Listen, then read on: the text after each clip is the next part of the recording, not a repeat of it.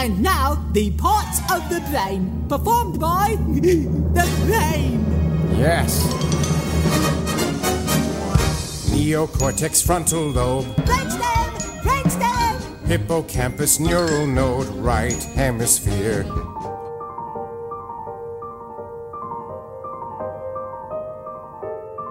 von Helden und Machern. Ja, hallo. Herzlich willkommen zu einer neuen Ausgabe von von Helden und Machern. Mein Name ist Jan Kötting, wie immer hier zusammen mit Stanislav Braslawski in der Regie. Heute in unserem Studio sind wir mal zu Hause hier. Wir sind also nicht unterwegs zu einem Macher. Ähm, wir reden mit Machern aus unterschiedlichen Bereichen. Und heute haben wir einen Macher bei uns zu Gast, den ich auch ein bisschen vielleicht als einen Helden bezeichnen würde, obwohl er das wahrscheinlich entschieden von sich weiß.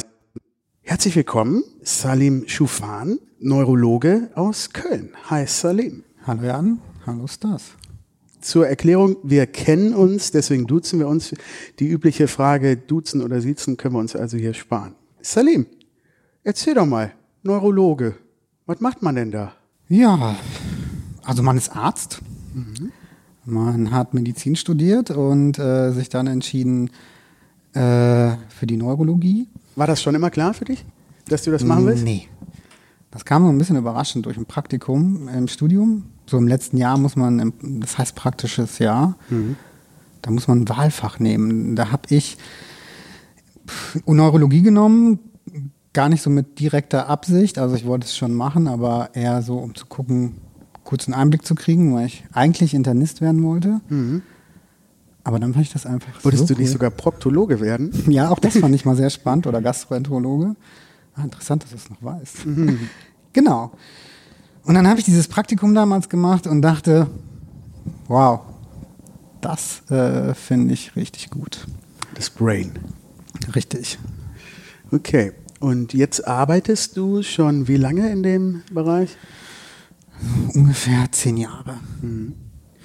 Und die Art, wie du arbeitest, sollten wir vielleicht auch nochmal erzählen, weil die ist ganz spannend. Du bist, ich weiß nicht, heißt das so oder heißt es eigentlich anders? Honorararzt? Oder sagen wir mal so, so eine Art Freelance-Arzt. Freelance-Neurologe. Genau. Also das Wort Honorararzt mag ich nicht so, aber ja, es stimmt, das nennt man so. Achso, weil die Kohle da so im. Vordergrund steht.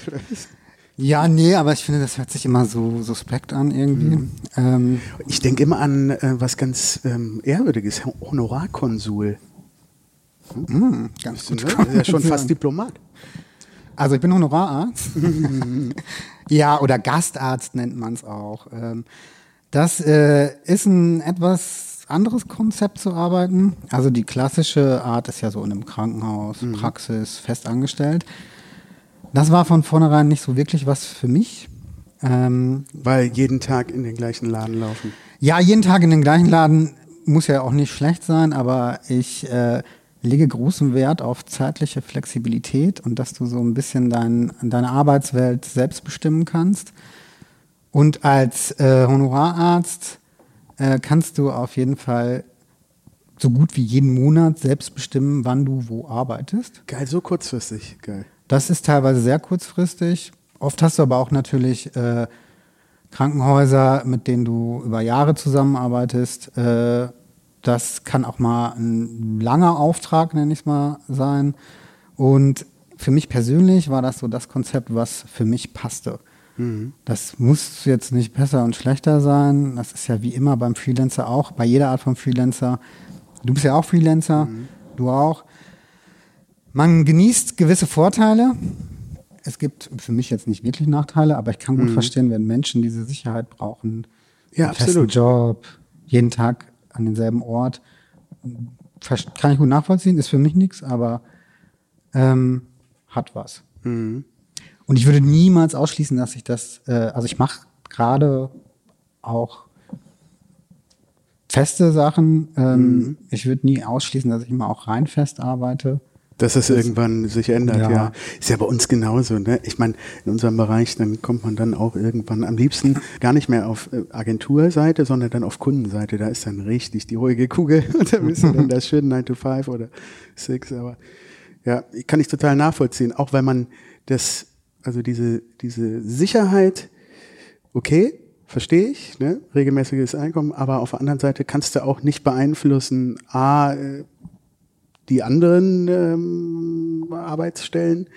Also, dass es da in der Hinsicht aufregender wird. Und für mich ist immer eigentlich auch gewesen, als Freelancer selber steuern zu können. Klar, kann es scheiße laufen. Also in, in unserem Job jetzt. Da bist du, glaube ich, ausgeklammert. Aber trotzdem hast du eigentlich immer das selbst in der Hand, dass du auch selber steuern kannst, dass du auch mal, ähm, nach, dass es nach oben gehen kann.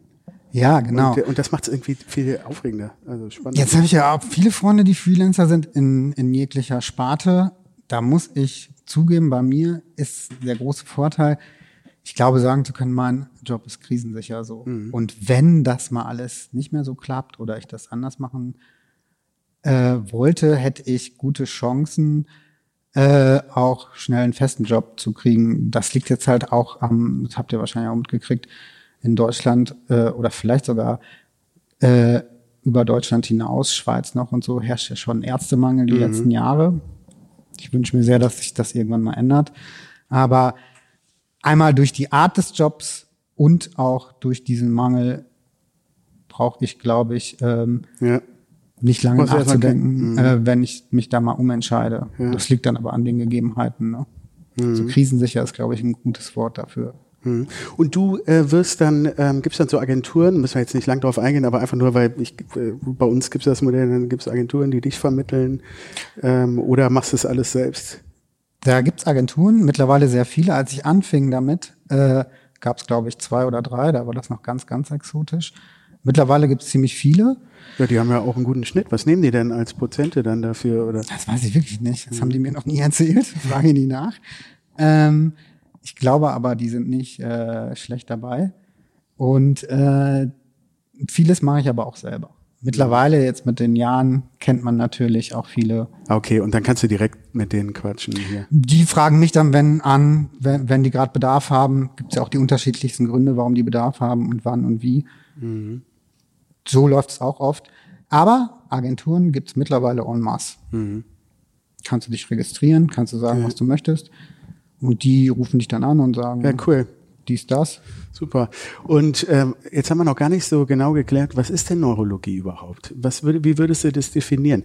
Ich habe bei Wikipedia nachgelesen, die Wissenschaft vom Aufbau und der Funktion des Nervensystems.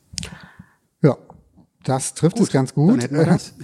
Also es geht äh, um das hauptsächlich natürlich auch das zentrale Nervensystem, das Gehirn, äh, das Rückenmark und die peripheren Nerven, also so die Nerven, die durch den Körper äh, laufen. Und die Neurologie beschäftigt sich mit der Funktion und der Pathologie von diesen Sachen, also von Ja. Krankheiten, die da auftreten können und dann mit der Diagnostik und Also hauptsächlich vom Hirn ausgehend dann. Genau. Und so alt ist das ja noch gar nicht, ne? Das, dieses, dieser Bereich. Das ist ein überraschend junges Fach, so wenn man sich die anderen Disziplinen anguckt, äh, ist die Neurologie auf jeden Fall unter den neuesten Fächern. Zeitliche Angaben, ich würde so sagen, das fing so Anfang des 19. Jahrhunderts erst so ganz langsam an. Dann hat sich das so gesteigert. Aber die Neurologie, wie wir sie jetzt auch kennen als eigenständiges Fach, äh, ist wirklich recht neu. Das haben auch lange äh, die internistischen Disziplinen, also neurologische Krankheitsbilder, mitgemacht. Äh, richtig los ging's so Ende des 19. Jahrhunderts. Gab's Aber da auch so da ein- gab's so äh, wirklich regionale Unterschiede. Das fand ich damals spannend. So, also zum Beispiel in den USA oder Russland waren die da schon lange eigenständig. In Europa ein bisschen später. Aber ich finde es so lustig. Gab es da so ähm, vielleicht irgendwelche Erfindungen, wie jetzt bildgebende Verfahren, dann, wo es dann auf einmal einen Schritt nach vorne ging? Ich finde es so komisch, dass es so, also es kommt einem ja fast so vor, man wusste so lang nichts darüber oder das war so ähm, so nicht erklärbar, was da oben passiert, äh, dass man einfach das so, ja komm, dann packen wir das in die Innere noch mit rein. Wir, Im Grunde können wir eh nichts machen. Wir können ein bisschen Lobotomie, wir können auch hier ein bisschen, da ein bisschen, aber weißt du, wie ich meine? Also die bildgebende Diagnostik, wie ich es nenne, dass man halt das Gehirn darstellen kann, war natürlich äh, ein Meilensprung, äh, äh, insbesondere auch in der Neurologie. Die neurologische Untersuchung war schon weit, weit, weit vorher und dass Leute, ich nenne sie gerne Pioniere, wie in jedem Fach, äh, erstmal differenziert haben. Da gibt's Nerven, Reflexe, mhm. da gibt's Gegebenheiten im Gehirn, die eine besondere Krankheit auslösen können oder ähnliches. War natürlich schon massenhaft äh, vertreten. Mhm. Aber es ist genau wie du sagst, dass man diese moderne Neurologie so fokussiert hat, hat sicherlich auch sehr viel mit der immer besseren Bildgebung zu tun und dass man überhaupt sehen konnte, was da los ist, ja. auswerten konnte, Unterschiede sehen konnte. Mhm. Und äh, damit ging das vermutlich, so wie wir es jetzt kennen, auch dann los. Ja, Aber das ist auch alles in Relation gesehen auch noch nicht alt. Ich weiß äh, jetzt keine genaue Zeitangabe, aber es ist halt erst, glaube ich, ein paar Jahrzehnte, dass so viel Bildgebung gemacht wird oder auch so punktuiert eingesetzt wird. Mhm. Also, um ja, deine Frage mal auf den Punkt zu bringen, ja, ich würde die Neurologie als neu, eine der neuesten Disziplinen der Medizin einordnen. Hm. Ähm, beschreib doch mal äh, so einen typischen, so einen typischen Arbeitsalltag äh, von dir oder eine, ein, einen typischen Fall, ähm, was du so genau machst. Also sagen wir mal, du bist jetzt hier als Honorar, als ähm, Gastarzt im Krankenhaus. Was geht da ab? Oder worauf bist du spezialisiert? Also diese Gastarzt- oder Honorarztgeschichte ist natürlich noch ein bisschen spezieller. Da wird man halt dann äh, da eingesetzt, äh, wo es gerade nötig ist. Das mhm. ist in den meisten Fällen, bei mir zumindest, dann die Notfallambulanz. Mhm.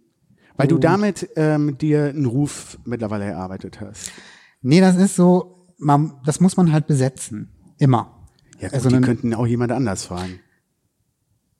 Ja, die, natürlich können die auch jemand anders fragen, aber du, äh, das entsteht ja ein bisschen aus der Anfrage, ob man selber Zeit hat. Mhm. Dann, ich habe keine Ahnung, ob die dann mehrere Vorschläge kriegen von den Agenturen oder nicht, das kann ich dir gar nicht sagen. Äh, und äh, ob man äh, na, bei uns muss man eine Mappe einreichen vorher und sagen, was man, was dann so Track Record mäßig gemacht nee, ich hat. Ich muss meistens nur telefonieren. Ja. Ähm, und der Einsatz als Gastarzt in der Notfallambulanz oder auf einer Stroke Unit, kann ich gleich kurz erklären, mhm. was das ist, ist natürlich immer äh, ganz praktisch, weil da kannst du sozusagen einfach so aus dem Nichts rein, nach einer kurzen oder sehr kurzen Einarbeitungszeit. Ah, als Freelancer super, dann. Genau, verstehe, das ist verstehe. für so eine Freelancer-Geschichte natürlich immer sehr praktisch, ähm, weil die Abläufe da fast immer gleich sind. Mhm. Das heißt, ich könnte jetzt nach München in eine neurologische Notfallambulanz oder nach Berlin. Und das grobe Konstrukt äh, wird immer ähnlich sein. Mhm. Selbstverständlich ähm, wirst du auch auf Stationen, normalen neurologischen Stationen eingesetzt. Da ist es aber natürlich wichtig, dass es kontinuierlicher ist. Also da geht man selten so für einen Tag hin oder so. Mhm. Das ist dann meistens schon ein längerer Auftrag und mhm. äh, passiert aber auch. Ja, klar, ja. das ist äh, genauso. Aber, Aber ich jetzt präferiere, ja. wenn du mich fragst, wenn ich es mir ausruhen kann, präferiere immer äh, die Notfallambulanz oder Stroke mhm. Unit oder so. Das mache ich halt auch sehr gerne. Ja. Das, Mach mal, was, wie geht das ab? Was passiert da? Naja, ich kenne es jetzt am klassischen Beispiel von einem Schlaganfall zum Beispiel. Äh, beschreiben, Schlaganfall ist so äh, ein sehr gängiges äh, Krankheitsbild, was in der Neurologie so auftaucht. Klar, ne? Also eine Minderdurchblutung von Teilen im Gehirn. Und ähm, das hat sich auch in den letzten Jahren immer mehr verändert und ist immer besser geworden und äh, man wusste immer mehr und hat immer mehr Therapiemöglichkeiten bekommen. Und wenn du jetzt so einen klassischen Ablauf haben willst, da kommt ein Krankenwagen an mit einem Patienten, der hat halt gesagt, ich konnte plötzlich nicht mehr meine linke Seite bewegen oder mhm. so, oder ich konnte nicht mehr gut sprechen. Dann fährt der Krankenwagen halt. Äh, Was er dann nicht mehr so gut sagen kann, wenn er da ist. Genau, aber im Bestfall äh, sind noch äh, Angehörige da, die das mhm. äh, vermitteln können. Oder ähm, er kann es halt noch äh, den Krankenwagen rufen äh, und vermitteln. Und die kommen dann an und fahren natürlich eine neurologische Ambulanz an. Das ist ja auch nicht in jeder Notfallambulanz eine Neurologie. Das äh, ist ja jetzt nicht Standard. Äh, dann guckst du den an. Dann ist äh, und dann kommt nicht, das, was du, sorry, dass ich unterbreche, ja. aber äh, weil das hatte ich eben gar nicht auf dem Schirm. Dann kommt die ähm, ne, hast du gesagt, vor dem bildgebenden Verfahren gab es schon lange die ähm, Anamnese, wie man, welche Fragen man stellt, welche, ne? und dann hast du wahrscheinlich einen Katalog, den du dann im Kopf hast. Äh, Genau. Wenn, eine Checkliste, eine innere, was musst du? wenn die Tür aufgeht und sowas reinkommt, gehst du direkt also auf den Modus, um das Wichtigste ganz schnell abzufragen. kannst du erstmal Weil bei so einem Schlaganfall ist Times Brain, Times Brain. da geht's äh, ganz äh, explizit auch darum, Zeit äh, zu sparen, um ganz schnell handeln zu können. Und die kommen dann rein und du machst erstmal als allererstes das Gespräch, also die Anamnese, am besten vom Patient. Oder wenn der Patient so eingeschränkt ist, dass er nicht mehr sprechen kann, dann vom Sanitäter oder Angehörigen. Und dann musst du entscheiden. Äh, du kannst in den ersten viereinhalb Stunden äh, bei einem frischen Schlaganfall eine Therapie anwenden, so eine Lysetherapie, äh, wo die Chance besteht, dass du durch Medikamente vielleicht nochmal äh, eine deutliche Verbesserung erzielen kannst, indem du versuchst, so ein Blutgerinnsel aufzulösen äh, oder äh, den, das Defizit wieder zurückzubilden. Du Aber verdünnst, du verdünnst es im Prinzip. das Blut, ja, im gröbsten. Ja, jetzt für, für mich. Genau. Mal einfach. Und dafür hast du aber nicht ewig Zeit. Äh, Und das ist so ein Richtwert, diese viereinhalb Stunden, ja? Genau. Weil man dann weiß, dann stirbt zu viel ab da oben. Genau, oder was das Problem halt auch ist, dass der Schlaganfall sich dann schon so ausgebreitet hat, dass diese genannte Lysetherapie auch äh, schaden kann. Dass man zum Beispiel durch diese Blutverdünnung eine Hirnblutung provoziert oder ähnliches. Okay. Deswegen ist man zeitlich so ähm, eingespannt äh, und das sind auch so, wenn ein frischer Schlaganfall kommt, sind das auch meine ersten Fragen so. Können Sie genau sagen, wann das passiert ist? Haben Sie auf die Uhr geguckt? War jemand dabei? Äh, und dann folgt die Untersuchung. Also direkt, am besten in den ersten paar Minuten, sobald er durch die Tür gekommen ist. Und dann die von dir eben angesprochene Bildgebung. Direkt in der Röhre, zack. Genau. Und wenn, es gibt sehr viele Komponenten, die beachtet werden müssen, ob so eine Therapie durchgeführt wird. Äh, aber wenn das alles stimmig ist, dann kannst du das durchführen und äh, ihn auf so eine Stroke Unit, Stroke Unit ist eine Schlaganfallüberwachungsstation, legen und äh, hoffen, dass Da ist das Equipment da, was man dafür braucht, um das äh, zu überwachen. Genau, da, da sind die Monitore, da wird dann diese Lysetherapie. Intensivstation für Gehirnfälle. Kann man so sagen, ja. Naja, also eine neurologische Ja, Schlaganfallstation. ja. Und äh, hoffen, dass äh, der Patient dadurch natürlich einen Benefit hat. Mhm. Und bleibst du dann immer auch noch länger dann ähm, ähm, dabei und überwachst das, Ja. wie das dann ausgeht, auch wenn sozusagen deine Schicht dann vorbei wäre? Also wenn kurz vor Schichtende so ein Fall reinkommt, dann im Zweifelsfall wird das verlängert, weil du musst ja gucken, schlägt das an oder nicht. Oder Also diese Patienten sind natürlich immer überwacht. Äh, und äh, sollte es beim Dienstende sein, bleibe ich natürlich so lange, bis meine Ablöse kommt. Das äh, ist äh, außer Frage. Ja, ja. Aber selbstverständlich, die sind 24 Stunden überwacht, diese Patienten. Und das muss auch sein, weil so eine Lysetherapie jetzt auch nicht ganz ungefährlich ist. Sie ist extrem gut verträglich. Also, aber selbstverständlich können da Komplikationen auftreten und deswegen werden die Patienten dann auch auf so einer Station überwacht. Und da wir gerade schon darüber reden, kann ich ja mal einen kleinen Aufruf machen. Also Ja. ein Schlaganfall ist ein Notfall. Jeder, der das bei sich, den Eltern, Großeltern oder wem auch immer feststellt, der kann auf einmal eine Seite nicht mehr gut bewegen, der spricht komisch oder ähnliches. Bitte Gibt's sofort den Krankenwagen anrufen oder hat so Taubheitsgefühle, die nicht zu erklären sind auf einer Seite, Sehstörungen, ja, kann auf einmal nicht mehr richtig gucken. Ähm, bitte sofort den Krankenwagen äh, verständigen, das ist ein Notfall. Das war, glaube ich, früher ein bisschen anders. Da äh, hatte man aber natürlich auch noch nicht all diese Möglichkeiten. Aber das ist wichtig, weil der Zeit ein großer Faktor ist bei der. Sache. Ja, da habe ich mir gerade was zu aufgeschrieben. Was machst du denn, wenn du also nicht den Zeitpunkt genau rausfindest und auf der Schwelle zwischen viereinhalb Stunden oder mehr bist? Die Entscheidung dann zu treffen, ähm, diese Lysetherapie zu machen oder nicht, boah, das stelle ich mir schwer vor. Weißt du? Ja, gute Frage, sehr gute Frage. Äh, das ist manchmal ein Problem. Zum Beispiel auch bei Patienten, die bewusstlos sind und aufgefunden wurden. Da weißt du ja jetzt auch nicht, wie lange lag der da schon. Oder ähnliches, ist das vielleicht erst eine Viertelstunde her oder schon drei Stunden oder so. Also, es gibt natürlich gewisse Sachen, da ist das Zeitfenster einfach vorbei. Wenn man so die Information kriegt, der liegt seit gestern Mhm. schon äh, irgendwie mit diesen Symptomatik im Bett oder ähnliches, Mhm. ja. Aber auch da hilft äh, die Bildgebung, ja. Es gibt, wenn man sich unsicher ist, gewisse Bildgebungsfaktoren im CT, aber auch im MRT. MRT ist Kernspintomographie, ist ein bisschen genauer und da kann man das früher genauer. Mhm. erkennen. Grob gesagt jetzt. Äh, Was ist die Techno-Disco? Von den ich glaube, was du meinst, ist die Kernspintomographie. Du meinst, wo man ein bisschen länger drin ist und der es laut Sven ist. fährt in seinen besten Ja. Jahren. Das- Das ist gar nicht so schlecht, das Beispiel. Aber ja, ich weiß, was du meinst. Da meinst du das MRT mit. Und da muss man abwägen. Und äh, das Gute ist, du bist ja jetzt auch nie allein. Du kannst dich immer beraten, Mhm. natürlich. Ja. Ähm, Was auch wichtig ist wahrscheinlich. sehr Immer wahnsinnig, gegenchecken und wahnsinnig wichtig. Und manchmal äh, ist es natürlich ein bisschen unklar, je nachdem, was für diagnostische Möglichkeiten du dann in der Nacht hast. Manchmal kann man ja auch nicht alles machen. Und dann gibt es aber auch noch äh, die sogenannte Thrombektomie. Da hat man etwas längeres Zeitfenster, wo man dann äh, einen Verschluss von einem Blutgefäß äh, diagnostizieren würde. Und da kann man dann auch noch mh, diesen, Ja. versuchen, diesen Thrombus rauszuholen. Da sind die Möglichkeiten doch relativ weit, gefä äh, weit gefächert, aber die Zeit bleibt immer der Maßstab. Und wie lange bist du jetzt in dem Business? Stellst du innerhalb, innerhalb der, Zehn Jahre? Stellst du fest, dass es tendenziell schneller, kommen die Leute tendenziell schneller als früher? Ja.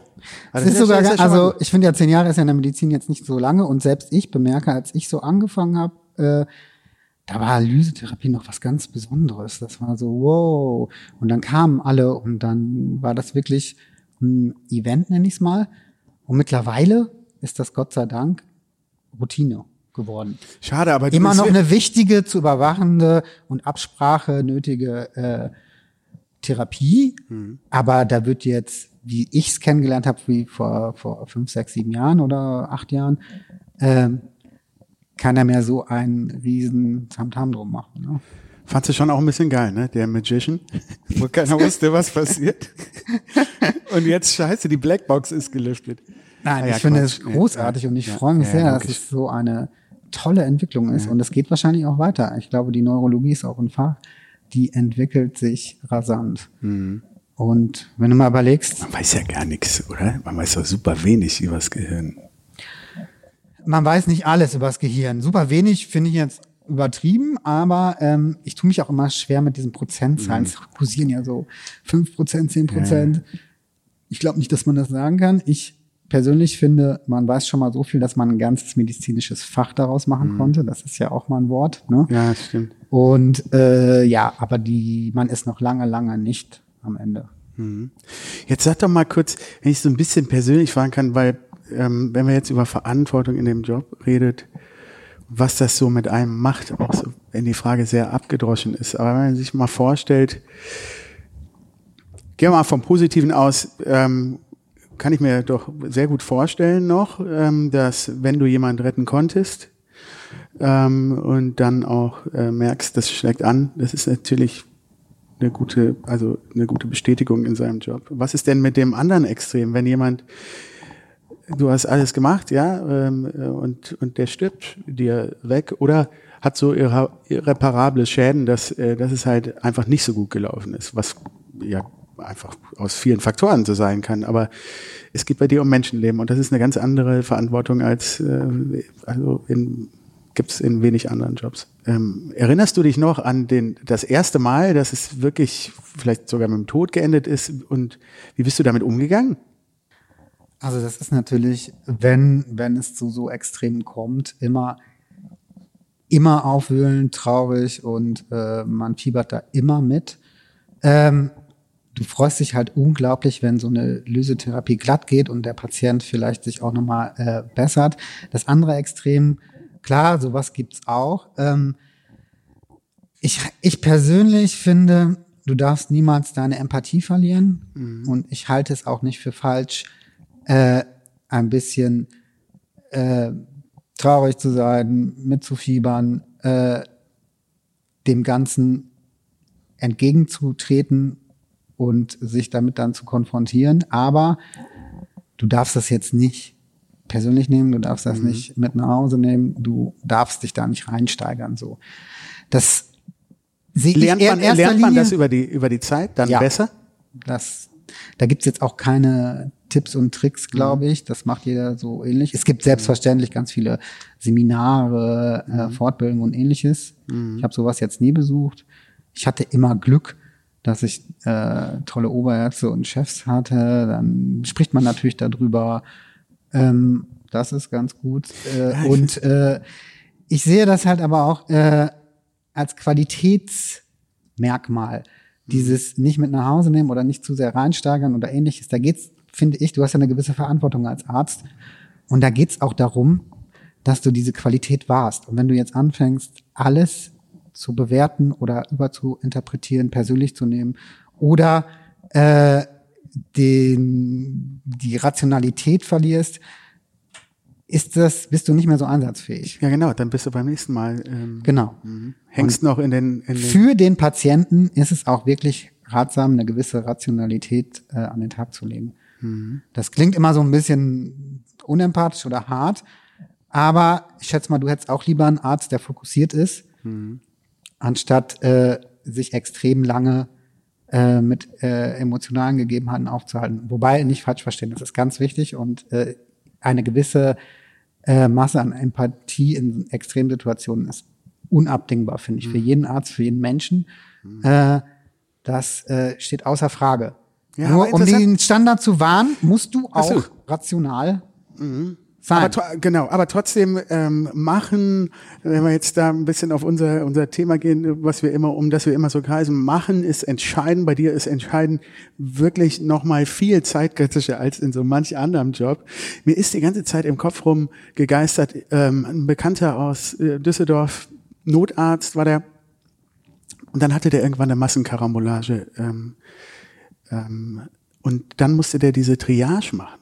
Da musste der ganz schnell entscheiden, wem ist noch zu helfen und wem nicht. Und diese Entscheidung, ey, das ist sowas von unvorstellbar, äh, finde ich. Also ganz schnell entscheiden zu müssen, okay, da geht's noch weiter und da nicht. Also verstehst den Hintergedanken und bei dir auch eine Entscheidung zu treffen, das wird getan und das wird getan und damit zu dealen, hast du eben schon gesagt, das lernt man dann peu à peu, aber trotzdem für mich sei mir gestattet, die Nachfrage, es ist einfach krass. Also wenn wir uns manchmal überlegen, soll das blau oder grün sein, ey, what the fuck?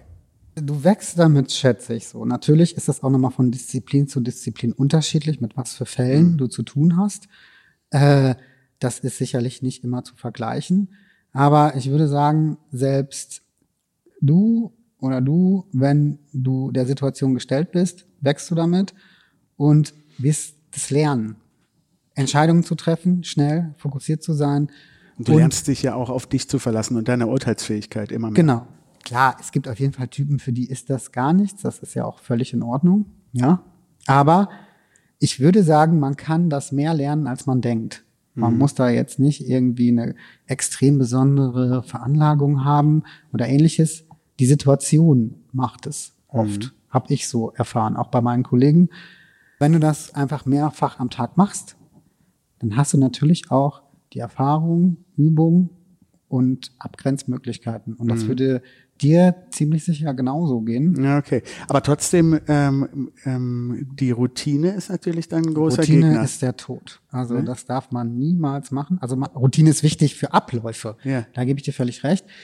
Aber gerade in der Neurologie, weil das ja wirklich so ein manchmal unklares Fach ist, dass man nicht genau weiß, ist das jetzt das und das, wäre Routine fatal. Du musst eigentlich bei jedem immer davon ausgehen, es kann alles sein, ja, an Notfällen. Es kann natürlich auch einfach äh, eine ganz andere Begründung haben, warum der Mensch auf einmal äh, diese Symptome hat. Und da darf man sich auf jeden Fall niemals von der Routine leiten lassen. Ähm, aber in dem Abläufen, wie sowas zu handhaben, aber was ich eben meinte, ich könnte in München und in Berlin jetzt in einer äh, Schlaganfallstation arbeiten, egal, ist Routine wiederum sehr wichtig. Ja, okay, für die, äh, für die ja, Abläufe. Aber, genau, aber, aber niemals für dein Denken, für deine Untersuchung oder für deine Vorstellung. Mhm. Wenn da einer durch die Tür kommt, ist der immer ein weißes Blatt. Mhm. Und da musst du immer bei Null anfangen. Was kann der haben? Hast du eigentlich selber ähm, durch dein Wissen um Schlaganfall, weil du hast eben ja auch den Hinweis an uns und die Hörer gegeben, selber auch mehr Schiss vor Schlaganfall bekommen über die Jahre? Nö. Eigentlich eher im Gegenteil, weil du eigentlich genau weißt. Äh, Auch nicht. Ich glaube, es kann einfach jeden treffen. Mhm. Jetzt kommen so diese Klassiker. Jeder ist ja auch ein bisschen seines Glückes Schmied. Wenn du Mhm. jetzt irgendwie Kettenraucher bist, ganz viel Alkohol trinkst, äh, überhaupt nicht auf dich achtest, äh, ganz viel Stress hast, äh, kann sowas natürlich deutlich eher passieren als äh, nicht. Wobei, ähm, was auch der Grund ist für diese Schlaganfall. Ich muss nochmal drauf eingehen, Ja, weil ich ja, finde es mach. eine Ist ganz gut, tolle gut. Sache. Stroke Weil, nee, ich finde es äh, auch deswegen so wichtig. Du hast eben gesagt mit Eltern, aber stimmt es, dass die äh, Patienten äh, Schlaganfallfälle, äh, die we- Leute werden jünger? Ja. Also, Also das sagen wir mal so, durch die eben von dir angesprochene bildgebende Diagnostik, glaube ich auch, und auch Ach so, durch man erkennt einfach höhere neurologische Abdeckung in den letzten Jahrzehnten, glaube ich, erkennt man es auch viel mehr. Ist jetzt nur nur Vermutung, aber wahrscheinlich gab es auch schon früher mehr junge Leute mit Schlaganfall, als Mhm. man denkt. Aber wenn jetzt irgendwie so ein 30-Jähriger ein bisschen Kribbeln in der Hand hat, ist man ja damals nicht zum Neurologen, schätze ich mal. Ich rede jetzt so von vor 20, 30 Jahren. Mhm. Da hat der Hausarzt wahrscheinlich das gemacht oder so. Aber sowas kann natürlich auch äh, hirnbedingt sein. Ne? Und das wolltest du jetzt gerade nochmal sagen. Äh, Ich wollte noch mal kurz sagen, warum ich auch so eine Stroke Unit als ganz tolle Einrichtung der Neuzeit empfinde. Da versuchen wir dann halt rauszukriegen, warum hatte dieser Mensch einen Schlaganfall. Das heißt, wir nehmen Blutdruck, Herzschlag, Atmung äh, und Co. auf und schauen dann, der hat halt vielleicht Bluthochdruck oder der hat eine Herzrhythmusstörung, was alles zum Schlaganfall führen kann. Dann erkennen wir das und können das im Bestfall halt behandeln und eine Prophylaxe machen, dass es nicht wieder zum Schlaganfall kommt. Und äh, weil du eben Stress gesagt hast, man klärt auch ab, äh, entweder mit ihm oder mit den Angehörigen, wie ist denn der beruflich äh, so äh, eingeordnet? Kann das ein Faktor sein, der ihn da vielleicht auch Also Stress im Allgemeinen meinst du dann? Oder? Ja, ja, genau. Hat der einen Job, wo der immer under pressure ist oder keine Ahnung? Also Stress und so Geschichten sind immer äh, auch krankheitsbedingt. Ja. Aber da geht's, wenn du es ansprichst, schon auch bei jungen Leuten, das ist natürlich auch teilweise dann fatal, wenn die schwer eingeschränkt sind, Macher waren, um beim Thema zu Ja. bleiben, vielleicht irgendwie eine Firma geleitet haben, krasse Projekte oder Freelancer mit äh, sehr viel Arbeitsaufwand und dann so rausgerissen werden ne? oder halt natürlich so eingeschränkt sind, ähm, das ist teilweise nicht ohne. Gott Kriegst sei du, ah, das kriegst du aber ja gar nicht so mit, diese Menschen. Im Verlauf meinst du? Oder Ja, weil du, du bist ja, ähm, du kriegst ja nicht mit, wie die im Nachhinein leiden. Doch, weil da ich bist du informiere schon- mich im besten, also- natürlich nicht immer, Ja. aber natürlich informiere ich mich dann auch öfter mal, äh, was ist aus dem und dem Patienten geworden und so. Aber ich behandle den dann nach der Notfalldiagnostik Mhm. meistens nicht weiter, das stimmt. Ähm, Aber es ist echt unvorstellbar, was das ja, aber da ist natürlich dann auch, äh, da gibt's einen ganz großen Unterschied, ob das jetzt ein 90-Jähriger ist, Ja. äh, wobei natürlich auch bei dem äh, alles äh, wichtig ist, dass er wieder fit wird. Aber bei so jungen Menschen ist natürlich Rehabilitation und Erstversorgung auch nochmal eine ganz andere Postleitzahl. Ne? Weil da hast du natürlich verdammt Ist das wichtige Aufgabe, dass dieser Mensch wieder fit wird, wenn es dann geht. Und da musst du alles für tun. Also machst du bei Gibt es- jedem, versteh mich nicht Ja, ja, falsch. genau, genau, ja, das ist klar. Aber ich glaube, im 90-Jähriger kannst du halt entspannt in die Reha schicken und äh, das ist ganz toll, wenn das dann halt auch wieder klappt. Aber da hängt wahrscheinlich vom Alltagsleben etwas weniger von ab, weil er nicht mehr berufstätig ist oder Mhm. äh, ähnliches äh, als bei einem jungen Menschen. Ne? Ja, und ich meine, wenn du auf Null gesetzt wirst, je nachdem, wie viel Einschränkungen du hast und dir das dann wieder mit Reha alles antrainieren musst, dann auch, wenn der Faktor Stress war, dann nicht irgendwann wieder in dieses Ding, ähm, in das Hamsterrad zurückzugehen, weil wenn du einmal einen Schlaganfall hattest, dann ist das Risiko größer, nochmal einen zu bekommen. Ist das so? Ja. Kann man schon so sagen. Äh, deswegen versuchen wir dann natürlich auch die Faktoren, den Schlaganfall verursacht haben, zu minimieren. Aber da du es ja jetzt schon mehrfach angesprochen hast, ist ja auch irgendwie so ein gesellschaftliches Problem. Stress ist gefährlich in jeglicher Form. Nicht nur für Schlaganfall, es gibt ja auch noch Herzinfarkt, es gibt ja auch noch Burnouts, es gibt ja auch noch ganz viele andere Krankheiten. Da ist Time, time trifft dann genauso zu Time is Brain. Ja, und wir haben alle Stress, glaube ich. Alle, auch wir drei, wie wir hier sitzen. Äh, Stress ist oft halt auch, finde ich, vermutlich vermeidbar. Ich selber mache mir voll oft Stress äh, und denke danach, war jetzt auch nicht unbedingt nötig. Du vielleicht auch. Und, Ja, äh, sehr. Und keiner hat's mitgekriegt, außer du selber, ne? deswegen freue ich mich irgendwie auch über diese neuen Bewegungen der letzten Jahre. Ja. Der, der westeuropäische Mensch ist ja irgendwie, glaube ich, schon ein bisschen einsichtig geworden mit Sport, Yoga, Achtsamkeit und so weiter und so fort. Die Liste ist lang. Muss man jetzt nicht mögen, aber mir gefällt der Gedanke, dass die Leute sich damit beschäftigen. Hm. Ja, gibt's nichts gegen einzuwenden, solange es hilft. Wenn es denen hilft, äh, finde ich großartig. Oder wenn man sich überhaupt damit beschäftigt, dass Stress nicht gut ist oder dass man vielleicht auch ein bisschen öfter zur Ruhe kommen will, wie auch immer. Finde ich. Ich würde es jetzt als neu betrachten, keine Ahnung, kanntet ihr vor 20 Jahren schon diese ganzen Nee, das 30.000 ist, Kurse, die ja, es so ja, gibt? Ja, Kann man das schon stimmt. sagen, dass das so etwas neuer ist. Ja, ne? das stimmt. Boah, wenn du dir Headspace oder so nimmst, diese Meditations-Apps, ey, boah, das ist unglaublich, wie viele Millionen Ja? äh, das machen, ja. Genau. Hast du so ich- eine? Ja, habe ich sogar auch. Und ja. ist das cool? Ich find's cool. Das ist so eine ähm, Achtsamkeitsmeditation. Also ich weiß gar nicht, ich kenne mich gar viel zu wenig aus mit so dem richtigen Meditation, wie der Buddhist, der irgendwo äh, auf dem Berg sitzt. Es ist einfach eine Konzentration auf die Atmung. Und das machst du von drei bis zehn, kannst du auch 20 Minuten lang machen. Einfach ein bewusstes und am besten morgens oder abends zum Hochfahren oder Runterfahren des Tages nicht das Handy direkt nehmen, sondern diese, und ich, ähm, die wollen ja, also die bauen da natürlich auch immer so ein bisschen Gamification ein. Ja, du hast schon dreimal, drei Tage hintereinander meditiert, bleib dran und so. Genau, absolut. Ähm, und immer wenn ich es dann mal über zwei Wochen durchgezogen habe, es ist wirklich krass bemerkbar, wie man dann wirklich auch den Tag besser strukturieren kann, weil du halt nicht direkt aufs Gerät guckst, irgendwie aufs Handy, was geht ab, was geht ab, sondern das hilft dir dann im Hintergrund äh, einfach den Tag schon mal zu strukturieren, auch wenn es gar nicht bewusst passiert, aber du Ja. kommst smooth in den Tag rein. Nicht mit dem doppelten Espresso, hepp, ding, ding, ding, am Start, sondern Wobei man den auch nicht unterschätzen sollte. nee, überhaupt nicht. Aber gefällt Überhaupt mir, wie du das erzählst. Also hilft Siehst Nee, du? ist wirklich cool. Und wie lange machst du das schon? Ja, aber Achso, ich, ich will das Interview ich hab, nicht. Ich habe leider wenig Zeit, wenig Zeit, wenig Zeit. äh, umdrehen. Okay. Ja, ähm, ich habe es mal länger gemacht, aber jetzt äh, auch schon wirklich, muss ich zugeben, lange nicht mehr. Ähm, naja, aber genug von mir. Zurück zu dir. Du hast aufgesattelt.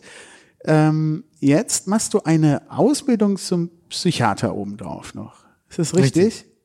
Ja. Warum? Also es hat äh, mich schon immer gereizt. Hast du eben auch gesagt bei Neurologie. Okay, es hat mich einfach beides schon immer gereizt, wobei das mit der Psychiatrie viel später kam, weil es für mich äh, absolut zusammenhängt. Ja, voll, oder? Und im Rahmen der Ausbildung zum Neurologen musst du auch Psychiatrie äh, zwischendrin machen. Da lernt man das so ein bisschen kennen. Und viele neurologische Patienten haben halt auch ähm, psychiatrische Symptome. Das Ja, ist sag mal ein Beispiel. naja, du kannst natürlich auch durch so einen Schlaganfall äh, ein bisschen wesensverändert werden, depressiv werden, ähm, du äh, kannst äh, verlangsamt werden. Es gibt auch organisch bedingte Halluzinationen, diese ganzen Symptome bei Hirntumoren zum Beispiel, die sind ja vielfältig in jeder Art. Da sind viele psychiatrische Symptome auch bei. Ja. Und das hatte ich natürlich auch im Rahmen der Neurologie immer mitbekommen und fand es schon immer spannend. Äh, und dann hat sich so ergeben, dass ich äh, beschlossen habe, auch noch äh, Psychiater zu werden. Und wie geht das denn? Also musst, musst du dann. Also man äh, rechnet mir von der Neurologiezeit ein bisschen was an, aber ich muss Psychiatrie eigentlich sozusagen äh, nochmal, äh, zur Uni zurück oder was? nee, nee, nee, nee, äh, in einem Krankenhaus Okay. Neu dazulernen. Ja. Die sind sich teilweise ähnlich, das macht es mir natürlich einfach, aber es gibt natürlich auch große, große Unterschiede. Und um beim Thema zu bleiben, Gehirn, das ist halt, gehört genauso zum Gehirn äh, wie die Neurologie. Auch die Neurochirurgie, ist jetzt überhaupt nichts für mich, aber sollte man auch erwähnen. Also die Leute, die am Hirn operieren. Und äh, je länger ich das mit der Psychiatrie mache, Du bist, Ja. in einem, du bist im Krankenhaus da jetzt momentan oder in der Praxis? in der Psychiatrie bin ich momentan fest angestellt, aber nicht äh, voll. Und parallel machst du auch noch die, die, deinen Freelance-Job. Ja, das ist äh, nicht, das kann man ganz gut machen. Du, zum Beispiel, da kommt wieder der Vorteil des Freelancers. Du machst es oder nicht, wenn du Zeit und Lust hast. Lässt du dich da buchen? Wenn nicht, dann nicht. Aber ist das nicht abgefahren? Jetzt bist du ja da teilweise wieder wie so ein, wie vor zehn Jahren in der Neurologie. Du hast erzählt, du ähm, hast da häufig auch dein Wissen, was du anwenden kannst für die Psychiatrie. Aber teilweise bist du auch in Situationen so, huch, da weiß ich ja noch gar nichts. Absolut. Dieses Absolut. Feeling mal wieder zu haben, wie, Ja. so, wie so ein Erstsemester. Ja, oder, oder, äh, Also ich hatte, Gott sei Dank, bevor ich jetzt in der Psychiatrie fest angefangen bin, schon so ein bisschen psychiatrische Vorerfahrung. Aber ja, da sind so viele Fragezeichen. Äh, aber spannend auch, oder? Mal wieder so was aufsaugen, Wissen aufsaugen. interessanterweise gab es bis vor ein paar Jahren auch den Nervenarzt. Da warst du Psychiater und Neurologe, den gibt's aber nicht mehr. Das waren die, die haben äh, die ähm, Hysterie behandelt bei Frauen. Nein, nein, nein, das waren die nicht, aber obwohl vielleicht auch, aber jetzt nicht als äh, Hauptbestandteil ihrer Arbeit. Und es gibt auch, habe ich jetzt, wenn man sowas macht, dann guckt man ja natürlich immer auch links und rechts. Ich war überrascht, wie viele das auch haben, Neurologe und Psychiater. Also sind mir jetzt schon ein paar begegnet. Ja, das habe ich auch, äh, genau, hatte ich dir mal erzählt, glaube ich. Habe ich in Köln so ein Praxisschild gesehen und auch gedacht, so, ja, cool, macht Sinn. Also, ähm, wenn du dann groß bist, hast du im wünschenswertesten Fall, äh, bist du dann in der Praxis? Also wenn du dir jetzt einfach selber aussuchen könntest, was du dann, oder im Krankenhaus, oder wo wäre das dann? Keine Ahnung. Also erstmal muss ich diese Psychiatrie-Ausbildung dann noch zusätzlich beenden. Wie lange dauert das ja? Oh, das dauert bestimmt noch zwei Jahre, Ja. drei. Ich weiß nicht genau, was mir alles angerechnet Mhm. wird. Äh, müsste ich mal klären, aber das dauert noch. Und Nee, ich habe mir nur so vorgestellt, wäre doch geil, wenn man so eine Gemeinschaftspraxis hätte und dann gibt's so f- voll die Profis und dann äh, kannst du wirklich so eine geile, vielleicht sogar ähm, akut und dann die Nachbehandlung, das wäre so das Rundumpaket. ja, das wäre großes Kino, glaube ich. Ja. Könnte ich mir vorstellen, weiß ich aber noch nicht. Wäre ja ein bisschen auch gegen das Konzept des, des Freelancers. Äh, ja, aber auch du wirst älter, hast du eben gesagt, vielleicht. Ja, vielleicht. Ja ich würde mich da, Könntest du auch äh, Freelance-Psychiater sein? klar, ja, Das gibt's auch. Das, von das ist aber wirklich interessant. Ja, aber das ist ja wirklich interessant, weil ähm, das ja wirklich ein unterschiedliches Ding ist, wenn du ähm, dich hier an dem Psychiater anvertraust. Das geht um äh, geht um Vertrauen aufbauen und so und dann so, ey, ich bin der Ersatz für den anderen Kollegen. Erzählen Sie mal, was hat der? Ja, die Psychiatrie ist dann natürlich ein bisschen anders aufgebaut. Mhm. Äh, da versuchen die äh, sicherlich, äh, dass man da schon dieselben Bezugspersonen Mhm. hat. Aber so auch wiederum in der Ambulanz Ja. oder für Dienste oder ähnliches ähm, kommt es natürlich, gibt ja auch psychiatrische Notfälle. Ja. Ähm, da kommt es natürlich dann auch wieder drauf an, was du für eine Vorerfahrung hast, wie du das siehst. Aber das ist auf jeden Fall machbar. Mhm. Aber so im normalen Stationsbetrieb kann man auch Gastarzt sein. Aber da ist wahrscheinlich, gibt es eine etwas größere Einschränkung in der Zeit. Da geht man höchstwahrscheinlich jetzt nicht für einen Tag hin. Ne? Am- Also für eine Stationsarbeit oder so. Als ähm, angehender Psychiater und aus gegebenem Anlass äh, für den Hörer, wir zeichnen die Folge auf am 6. November. Wir wissen, was in Amerika passiert. Mach doch mal eine Diagnose. Trump.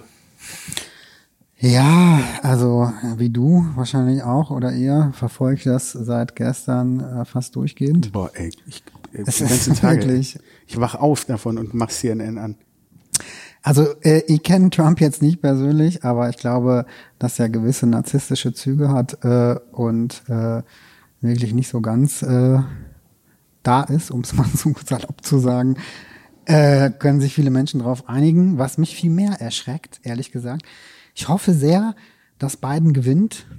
Ähm, aber du darfst halt auch nicht vergessen, trotzdem hat fast halb Amerika Trump gewählt. Hardcore, ja. Ich finde da viel interessanter, was mit dem Land passiert ist, anstatt jetzt diesen einen Menschen, der ja offensichtlich für mich persönlich zumindest wirklich äh, völlig drüber ist, äh, zu bewerten.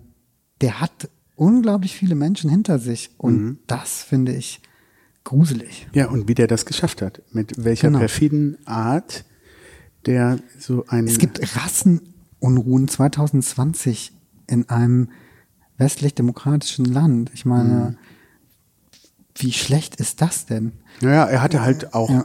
in der, ähm, hier gestern Nacht in dem ähm, White House Statement auch äh, ganz klar indirekt äh, rassistisch hier, Detroit, ja alles äh, Wie ist sowas möglich in so einem Land ist echt hardcore. zu unserer Zeit? Ja. Nach man- Obama. Also, Kann, kann denn ein ähm, Narzisst äh, dann auch mal loslassen und akzeptieren? nein.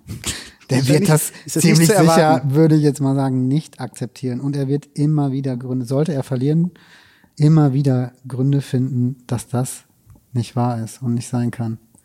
Jetzt hoffen wir erstmal, ähm, dass äh, zum Zeitpunkt der Veröffentlichung dieser Folge der Biden es tatsächlich geschafft hat. Sieht ja, sieht ja ganz gut aus und dann gucken wir mal weiter. Ähm, das Machen, neurologisch, kannst du dazu was sagen? Naja, ich würde es als Kunst bezeichnen, ehrlich gesagt, weil ein Macher zu sein, ist, glaube ich, wirklich nicht einfach und was Besonderes.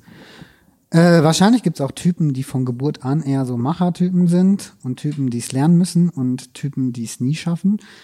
Äh, wobei ich jetzt Machen auch nicht verherrlichen möchte. Machen ist eine Eigenschaft, die kann Ja, das ist auch immer viel so, bringen. dass wir sagen ich finde jetzt immer nur Macher machen. ist jetzt Ja, ja, nicht irgendwie das- der König äh, und so. Es gibt auch ganz tolle Menschen, die vielleicht keine Macher sind und im Hintergrund Oder das sind, Falsche äh, machen. oder auch mit wenig zufrieden sind, äh, die total glücklich sind und äh, deswegen, das ist jetzt für mich keine Vorbildfunktion, ein Macher zu sein, aber Ja, aber ich meine mehr so das, ähm, worüber wir eben auch gesprochen haben, beim Machen, Machen hängt mit, ich würde auch gerne mal andere Worte mal auf Dauer für Machen finden, aber Ja, das hängt mal. mit, das hängt mit, ja mach mal, äh, das hängt mit Entscheidungsfreudigkeit genau. zusammen. Und Mut. Für mich Und Mut, ist ja, dadurch. Also du Mut, brauchst den Mut, um äh, Entscheidungen treffen zu können, genau. ohne zu wissen, ob die die richtigen sind zum Zeitpunkt dieser Entscheidung. Und da gehört Ganz Mut genau. dazu. Und du musst auch äh, Rückschläge in Kauf nehmen und keine Angst davor zu haben. Also es ist natürlich ein bisschen einfach gesagt, aber im Endeffekt läuft es ja auf Mut oder Angst äh, schon ein bisschen hin so. Ne? Und Mhm. äh, das macht Macher, glaube ich, auch aus. Plus finde ich so, was auffällt, Macher, die dann halt mal Erfolg haben, ist, glaube ich, ein guter Motor, weiterzumachen. Diese, ja. dieser Aufbau auf einen schon vorhandenen Erfolg gibt denen, glaube ich, auch sehr viel Selbstbewusstsein, was sich dann wiederum widerspiegelt, wenn sie anderen gegenübertreten, was dann wieder zum Erfolg führt, ist, glaube ich, nicht unwichtig, dass es schon, glaube ich, auch das Machen aufeinander ein bisschen aufbaut. So. Aber am Anfang steht vermutlich der Mut. Ich möchte das schaffen oder ich gehe das Risiko ein. Was auch immer da dann für eine Vergangenheit dahinter steckt, äh, Nee, das glaube ich nicht. Ich glaube, du musst schon eine gewisse Erziehung gehabt haben, jetzt nicht explizit von den Eltern, sondern vielleicht auch von deinem gesamten sozialen Umfeld, die dich dahin bringen, dass du überhaupt als wichtig empfindest, was zu machen oder Erfolg zu haben oder sowas. Ich glaube, so einfach ist das nicht. Ja, Ich glaube, ja gut, aber es, können, es gibt äh, bestimmt auch die Fälle, ähm, es gibt auch die Fälle, die aus einem Defizit heraus.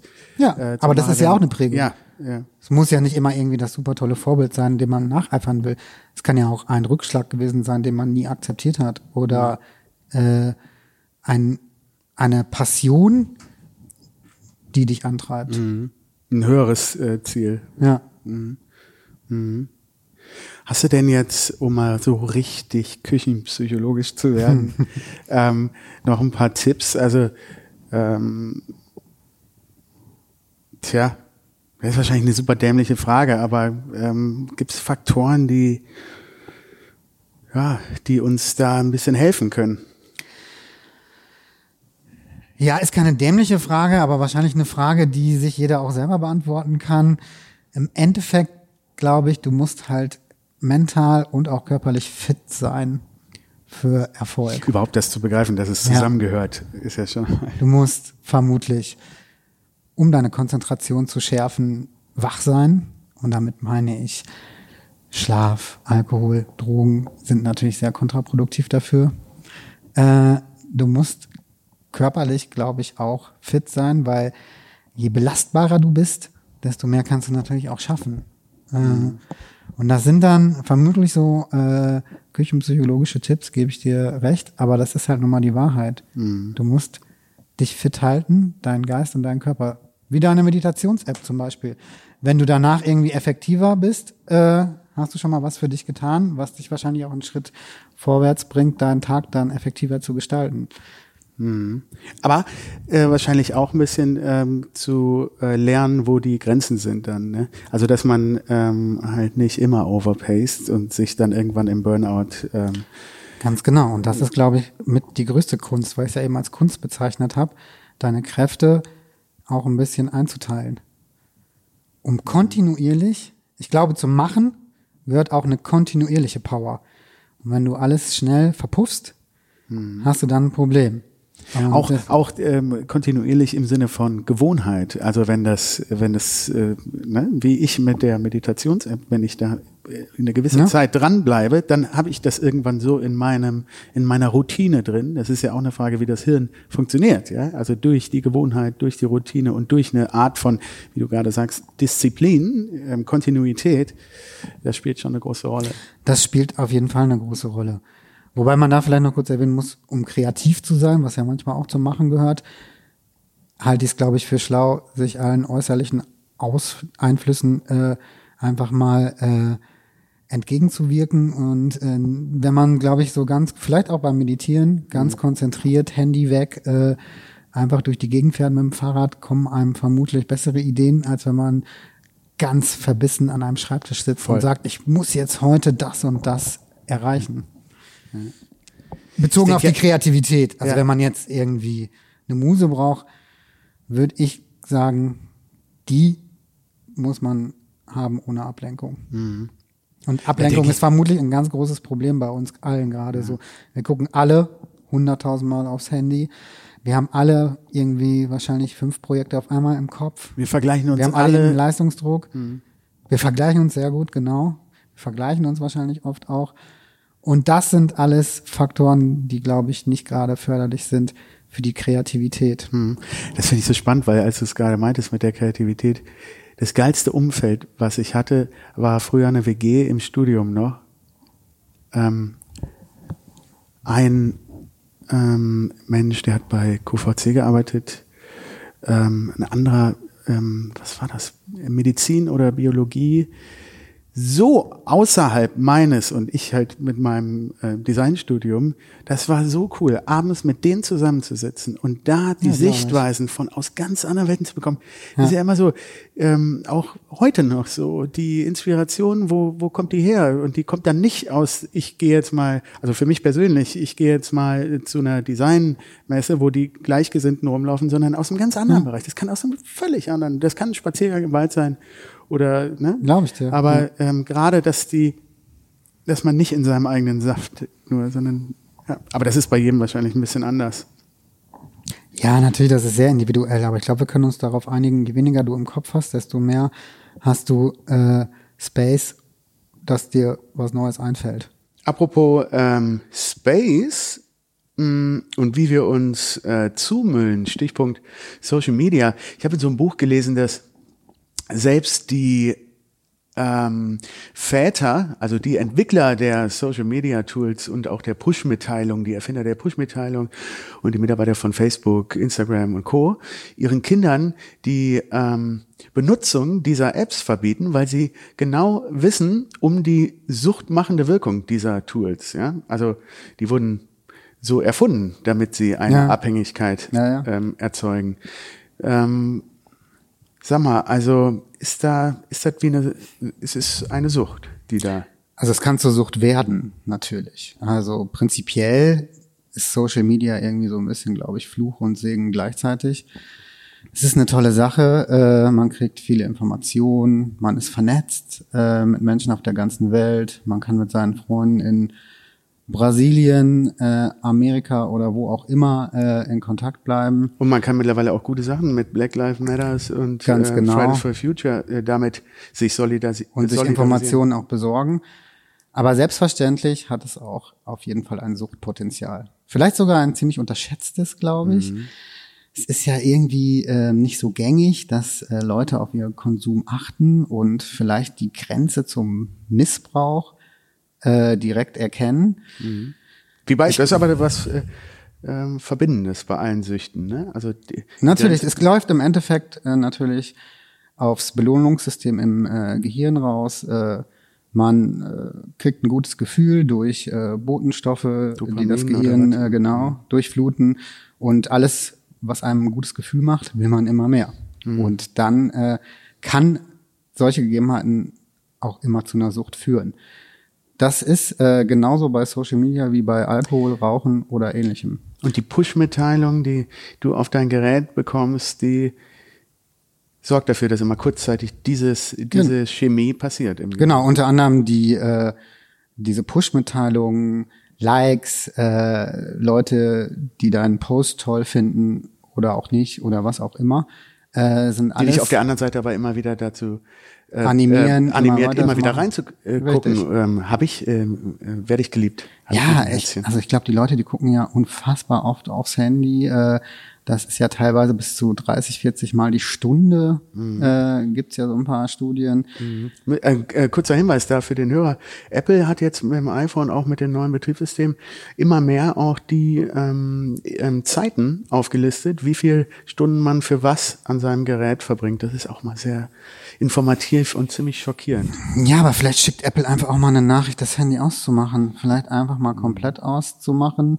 Einfach mal einen handyfreien Tag oder Social Media freien Tag zu machen. Fangen wir mal mit einer Dazu- halben Stunde an. Vielleicht morgens später Okay, eine einsteigen. halbe Stunde ist auch gut. Äh, das soll man natürlich nicht verfluchen. Das hat auch tolle Sachen und auch Glaube in der Lehre, so Schule, Uni äh, und ähnliches, kann das auch äh, sehr positiven Benefit haben. Ähm, Meinst du als Kommunikationsmedium?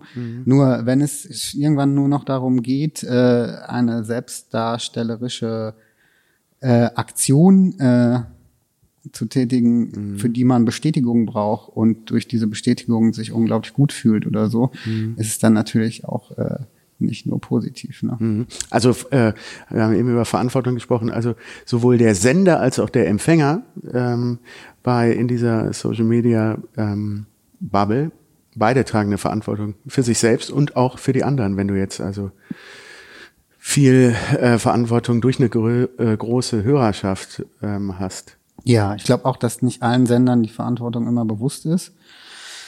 Ähm, Aber da fand ich halt ähm, eigentlich das ein ganz schönes Beispiel, wie äh, Emily Miller hier von Milox in der letzten Folge, wie die neue Generation oder Ja. vielleicht auch nur ihre Bubble, in der sie unterwegs ist, das hat so eine positive Grundattitude gehabt, dass man wirklich einfach nur, hey, lass uns doch zusammenarbeiten, Leute, die sich gut ähm, leiden können, lass uns zusammen etwas äh, schaffen und auch gegenseitig supporten. Und wenn man das so begreift, Ja, das dann was gibt's dagegen einzuwenden, ja? Also das Nein, ist ja da gibt's gar nichts gegen einzuwenden. Und das sind natürlich auch die Beispiele von äh, einer tollen Nutzung dieser Medien. Vielleicht sind wir als alte, als äh, Late Adapters, oder wie sagt man, ähm, vielleicht schneiden wir das gar nicht mehr so gut, wie die, wie die nachfolgende Generation damit umgeht. Ich weiß auch gar nicht. Ja, natürlich. Ähm, und wahrscheinlich Keine wird Frage. auch, und wahrscheinlich wird auch, oder ich hoffe mal, dass es auch in der Schule neben, neben Suchtberatung ähm, für ähm, Alkohol und Co. Ähm, vielleicht auch mittlerweile ähm, die Social Media oder oder die Das äh, hoffe ich sehr. Ich weiß nicht, ob es sowas gibt, aber ich gehe schwer davon aus. ja, zu Ich finde wichtig, äh, ich glaube, man muss äh, einen Missbrauch von diesen Medien auch äh, von diesem, ich nenne es mal Kavaliersdelikt äh, wegbringen. Das ist ja jetzt irgendwie nicht so gang und gäbe. Da sagt man ja eher, ah, der und sein Internet und der und sein Instagram oder die. Aber äh, da ist natürlich schon wichtig, dass man die Grenze zum Missbrauch dann auch erkennt. Als allererstes natürlich bei sich selber oder auch Leute darauf hinweist, äh, dass sie sich ein bisschen zu viel in diese Welt eingetaucht haben. Also Leute, geht da raus, nehmt die Sonne wieder wahr und die Natur um euch rum. Das ist sicherlich ein guter Hinweis. Ja, super. Ähm, war mir wichtig, dass wir das auch nochmal ansprechen. Und hast du noch einen Tipp für Corona-Depression? Ja. Also man darf sich, glaube ich, einfach nicht unterkriegen lassen und man muss irgendwie akzeptieren, dass wir es jetzt nicht anders in der Hand haben. Ich finde immer, mir hilft, dass ich schon Hoffnung habe, das ist halt einfach irgendwann vorbei. Ja, das ist schon Das mal echt. ist Gott sei Dank, oder hoffe ich sehr, wir wissen es nicht, aber ich gehe schwer davon aus, eine Zeit, die auch wieder enden wird und das Leben zur Normalität zurückkehrt. Man darf sich, glaube ich, einfach nicht so darauf äh, versteifen und die ganze Zeit denken, Corona, Corona, oh nein, oh nein, mhm. sondern muss das Beste draus machen. Und ich mhm. glaube, wir werden in ein paar Jahren einige Stories aus Homeoffices hören oder aus, äh, ich äh, habe im Sommer im Park gearbeitet und dann kamen mir auch gute Ideen und keine Ahnung. Man muss immer das Gute daran sehen. So. Ja. Ich glaube, es hat sich alles so verschoben, dass man dadurch vielleicht auch ein paar andere Sachen entdeckt hat. Mhm. Ja. Aber um deine Frage zu beantworten, die Depression, sollte sie denn wirklich da sein? Wenn sie leicht ist, möglichst nicht zulassen, vielleicht auch mit anderen sprechen, weil viele sitzen ja im selben Boot. Ja? Mhm. Aber ganz natürlich auch, wenn sie überhand nimmt, äh, mit jemandem sprechen. Mhm. Mit Vielleicht einem Arzt. Mit sich damit auskennt. Mhm. Genau. Ja. Ja. ja, cool. Salim, ey, super geil, dass du dir die Zeit genommen hast. Ähm, vielen Dank. Ich glaube, wir haben jetzt echt ein bisschen mal erfahren, was wirkliche Verantwortung in seinem Job bedeutet. Ähm, jetzt gibt's natürlich hier unsere Staffelstabübergabe. Wir haben für dich ja auch was. Wir haben für dich ein Package von Milux, von der Emily Miller. Oh, wie nett. Das ähm, geben wir dir jetzt mal. Wo ist es denn? Das liegt, glaube ich, da vorne auf dem Sofa. Ist das, kannst du das mal ganz kurz? Ja. Cool. Und du hast auch was für uns, ne? Ich habe, du hast gesagt, ich soll was mitbringen und äh, Tja. Das kriegt dann der nächste Interviewpartner. Ja, super geil. Dann fangen wir mal mit dem an, was du für uns hast. Ah ja, cool. Und bring auch mal das vom äh, Salim mit. Okay, also du kriegst jetzt hier, oder beschreib du mal, was du jetzt hier gerade bekommst von uns. Also erstmal bekomme ich hier einen sehr schön eingepackten Karton. Milux Cologne. Sagt mir was. Handy, ne? Handy ist es leider nicht, Nein, aber es, es macht dein Handy noch schöner. Uh. Oh, das ist aber schön. Hier ist so ein Schlüsselanhänger. Ja, genau. Gefällt mir und, sehr gut. Ich mag alles, was mit Seilen zu tun hat. Und oh, das ist gut. Wie so ein Bondage. Wie so ein Bondage. Alles klar, verstehe.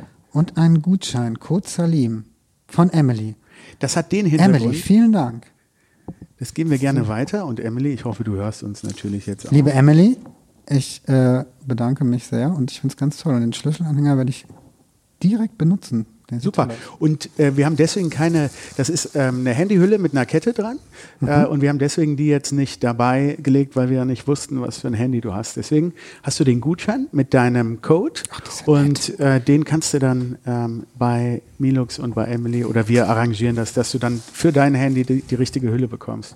Großartig. In allen Farbkombinationen oder oder ähm, ähm, Varianten. So. Vielen Dank. Und jetzt kommen wir mal dazu, was du uns hier mitgegeben hast.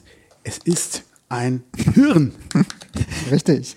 Macht das ein Geräusch? Also es ist so ein weiches Hirn. Ich drücke da mal drauf, mal gucken, ob da. Ah ja, da ist, oh, da ist ganz viel, ganz, ganz viel Wissen ist da drin. Ist das so ein Stressball? Genau, das kann man äh, als Stressball benutzen. Wir haben ja eben auch viel über Stress gesprochen. Das habe ich auch. Ich habe es nochmal besorgt. Äh, es ist äh, wirklich teilweise sehr effektiv. Du kannst ja. drauf rumdrücken, du kannst es beim Arbeiten in die Hand nehmen, am Computer oder wie auch immer. Du kannst es dir aber auch einfach hinstellen. Bei mir äh, steht es auf der Fensterbank. Ich freue mich immer, wenn ich drauf gucke und ich hoffe, derjenige, der es bekommt, hat auch Spaß damit. Hat aber keine jetzt hier so irgendwie, ich steche jetzt hier rein und kann dann irgendwie so äh, Voodoo anwenden. Auf, äh, du kannst es mal probieren. ja, geil. Nicht. Super geil. Da freut sich der Nächste. Äh, mal schauen, wer es äh, sein wird. Wir haben da schon jemand im Kopf. Ich bin gespannt, wie die Person darauf reagiert. Vielen Dank, dass du dabei warst und vielen Dank, dass ihr so lange zugehört habt. Wir waren diesmal ein bisschen flotter und haben es, glaube ich, in einer knappen Stunde sogar geschafft. Ähm, abonniert uns, liked uns, empfehlt uns weiter. Wir freuen uns, wenn die äh, Community wächst und äh, wir freuen uns besonders, wenn ihr uns über Instagram von Helden und Machern eure Wunsch-Interviewpartner mal äh, vorschlagt. Wen sollen wir als nächstes interviewen? Wer ist für euch ein Macher oder ein Held oder eine Heldin oder eine Macherin? Schreibt uns einfach in die Kommis. Vielen Dank. Tschüss. Tschüss.